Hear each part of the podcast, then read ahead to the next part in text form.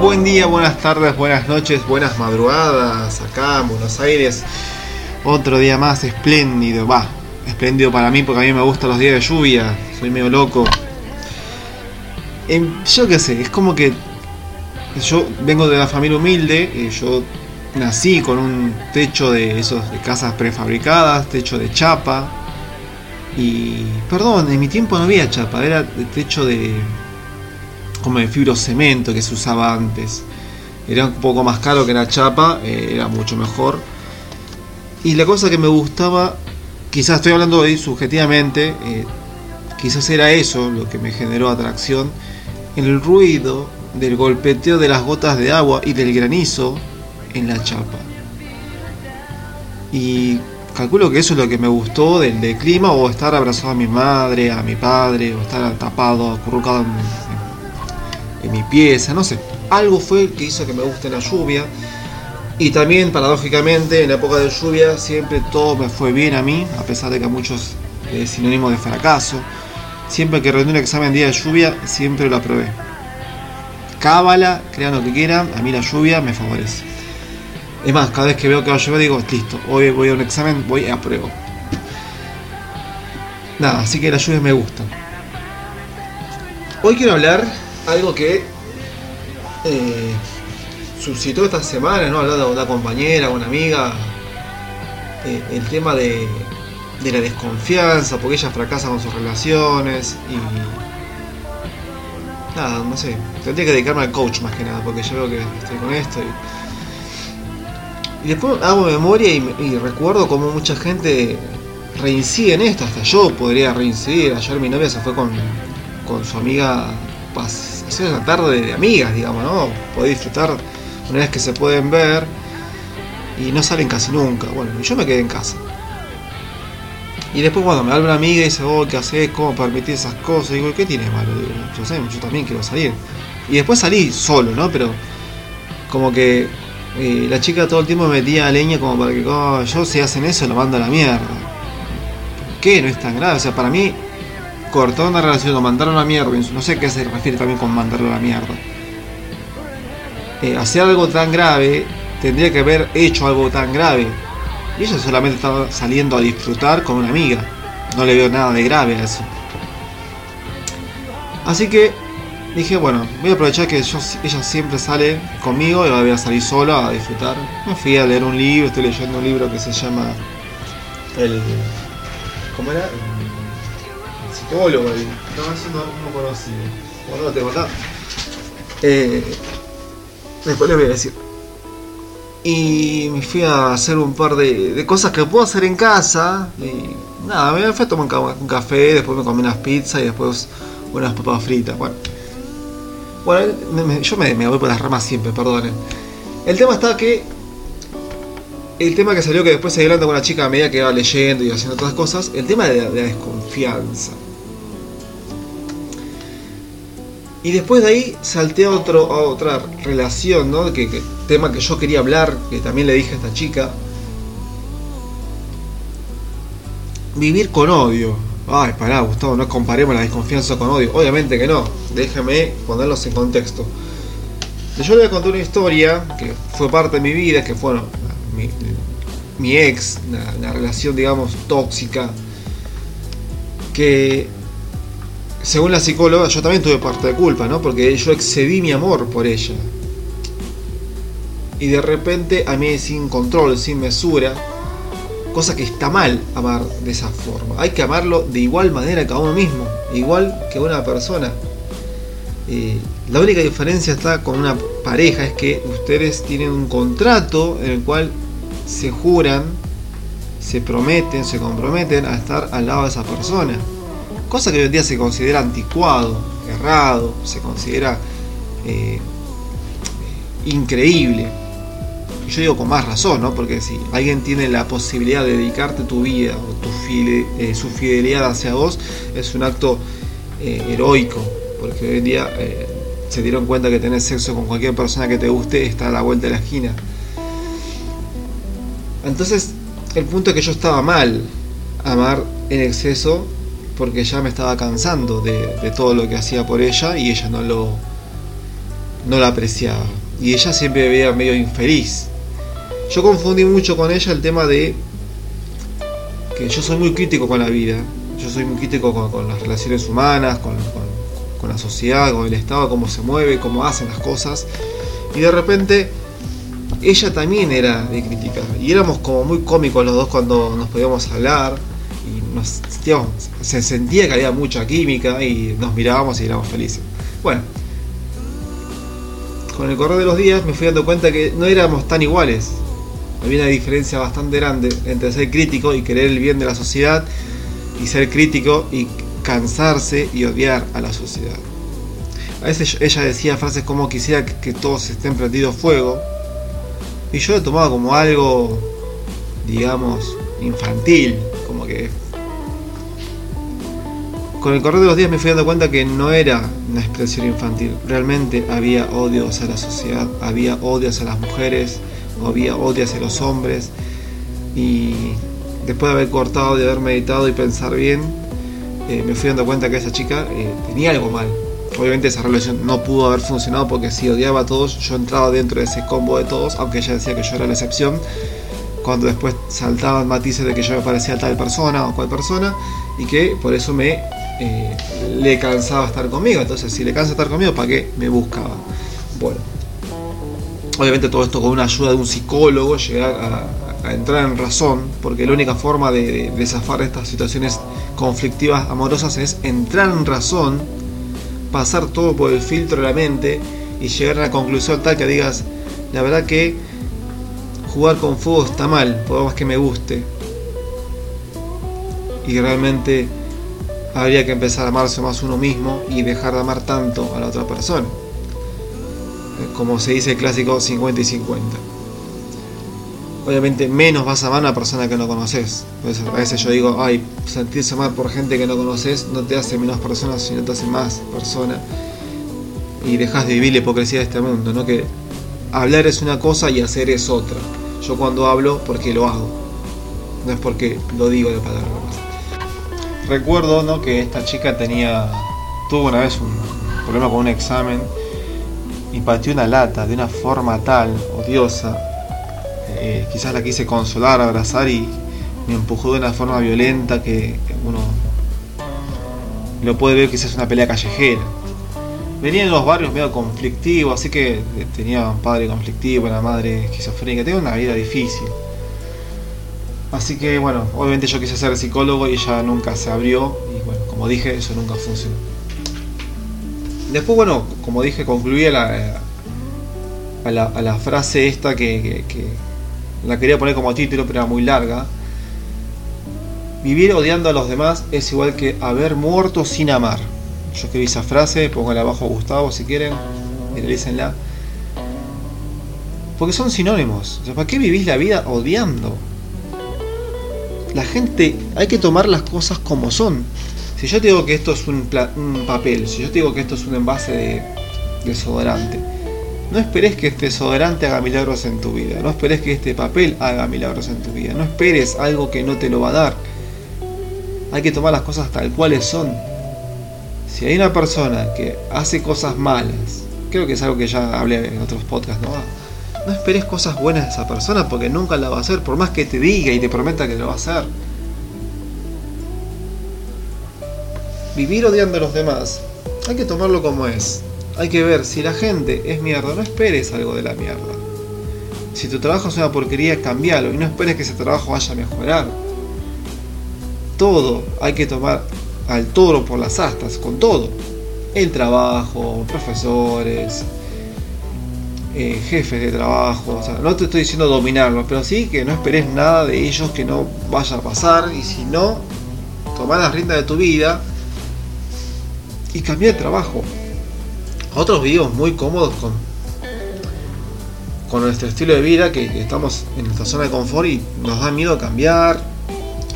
Eh, cosas de otro, otro podcast, ¿no? Porque yo he visto mucha gente que vive con miedo a todo. Tengo miedo de esto, tengo miedo de aquello. A mí todo es sinónimo de vivir con miedo, vivir desconfiando de la vida, vivir con. no sé, con incertidumbres. Obviamente va a haber incertidumbres en la vida, pero no hay que hacer un mundo de una incertidumbre. Eh, una vez me acuerdo que estaba con, con un cliente que yo trabajaba, que siempre son esos clientes que por suerte, ¿cómo puedo decirlo? Se puede hablar dignamente, francamente, sin vueltas, y sin pelos en la lengua. Una persona, digamos, normal, correcta, que sería. Para algunos quizás hoy en día sería como ideal poder hablar. Es más, creo que a veces venía más para hablar que, eh, para hacer el trabajo que hacía. Y me dio un consejo, creo que el tipo era judío, religioso, cristiano, no sé, nunca hablamos del tema, nunca se me ocurrió preguntarle, porque la verdad que no me compete, es, algo muy personal, es una decisión personal. Lo que habla mucho de él es su vida. Eh, y me dijo algo que quizás me deslumbró y no lo pude refutar. Dijo, no puedes odiar a tu enemigo.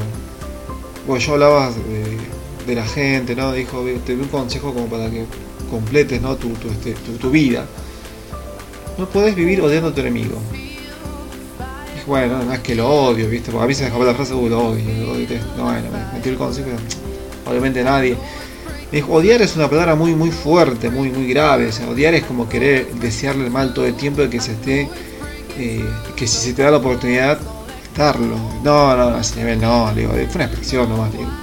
Entonces me corrigió eso, una vez aclarado el asunto, me dijo, eh, me dio un ejemplo de su vida diciendo que una vez tuve un enemigo que me hacía mal y bueno, en algún momento él se cansó de su maldad y yo no, nunca lo odié, siempre esperé, confié.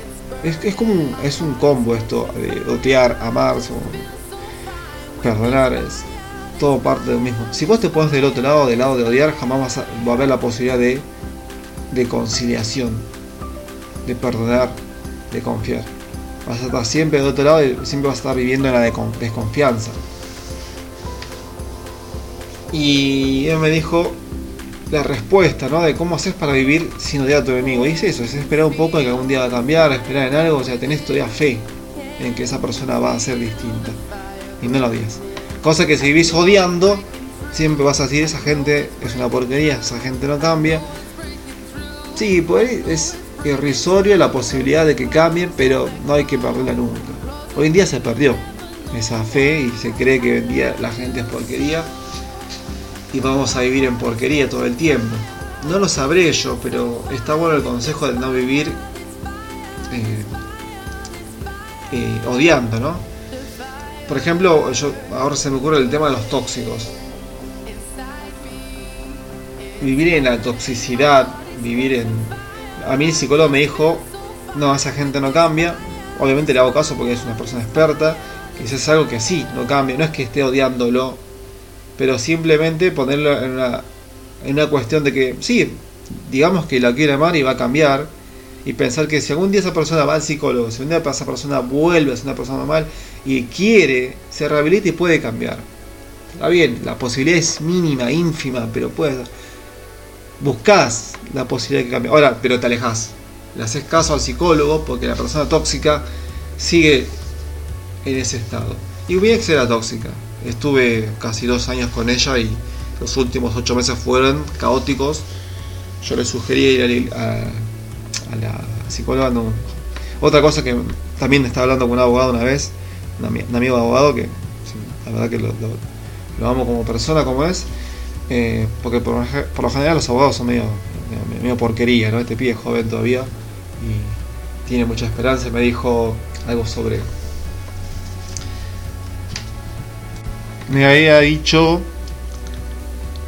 la gente que está mal de la cabeza, ¿no? En serio, que le escapan al psicólogo, ¿no? Él a veces decía de situaciones que le pasaban que cuando él indicaba una pericia psicológica a una persona, relaciones de pareja o algo conflictivo, esa persona de alguna otra forma faltaba, se excusaba, no podía, y de repente eh, cuando le llegaba la, orden judicial que tenés que hacerla, porque si no esto avanza, bueno, eh, saltaba el loco psicológico, el loco que, que tenía un conflicto psicológico y era consciente, no sabía solucionarlo, no quería que nadie lo vea. O sea, hay un tipo civil, hay gente civil hoy en día que le escapa al psicólogo a conciencia, porque sabe que tiene algo perturbador en su mente, pero no quieren sacar la luz. ¿Cuánta gente hoy en día está caminando por la sociedad y de repente ves un loco que está golpeando a otra persona en el piso de una forma violenta y de repente nadie puede hacer nada por la gravedad del asunto? ¿Cómo haces? ¿Cómo una persona puede saltar así violentamente? Frases como, ah, te puede pasar a vos, jamás en mi vida a mí se me pasó golpear de una forma tal, violentar por un estado hormonal del momento, como la justicia dicen fue un estado de locura temporal. No, no, no. ¿A dónde vamos? ¿Quién puso esos límites? ¿Por qué estiramos la cuerda de lo debido hasta lo indebido y permitimos que la persona con un estado de emoción temporal pueda matar a otra persona y lo perdonamos? ¿A dónde vamos? Estamos todos locos, estamos todos enfermos, estamos compartiendo nuestra enfermedad con ese tipo de gente. Hay odio en la sociedad hoy en día, hay venganza.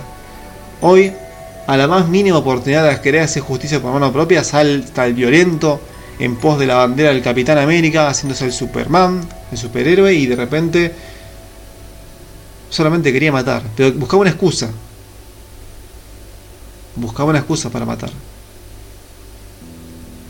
Para hacer justicia. Hay gente muy loca vestida de, de bueno.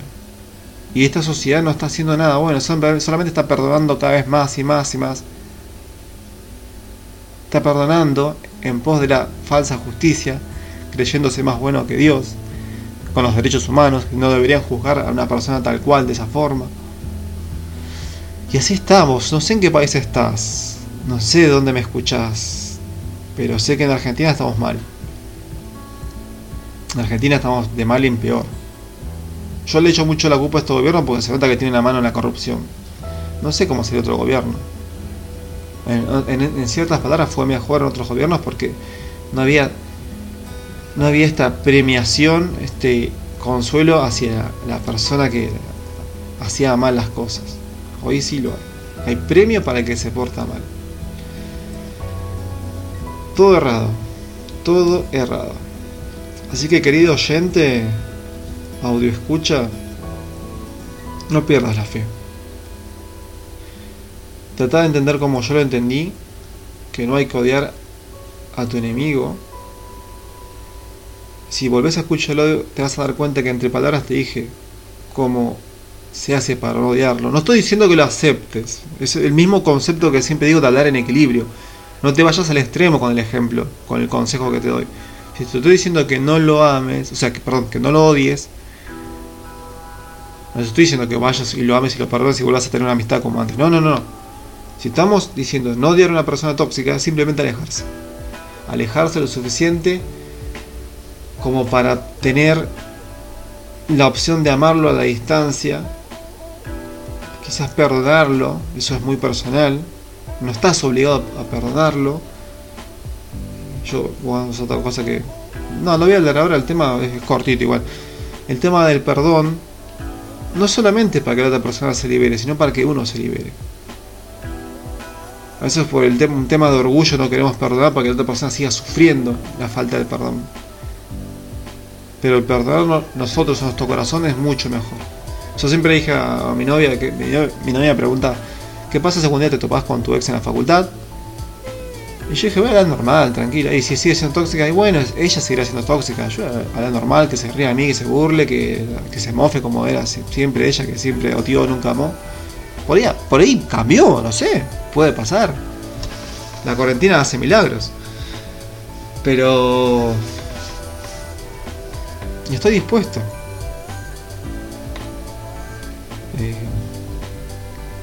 Pero bueno, también hago caso omiso de la, del consejo psicológico y que si la persona fue tóxica difícilmente va a cambiar. Eh, nunca hay que cansarse. Porque así como me dijo una vez una abogada, según día decís la palabra te cansaste es porque estás abandonando. No, no, no, fue una expresión. Yo quizás tengo muy mal uso de las palabras. Cuando digo me canso es porque me cansé, no quiere decir que esté abandonando. Es como cuando corro una carrera me canso y después sigo corriendo. Y la hay gente que lo toma muy extremistamente, la palabra me cansé. Pero te puedes cansar, pero no quiere decir que por eso abandonas. Así que nunca abandones las posibilidades. Tengamos más fe en este mundo.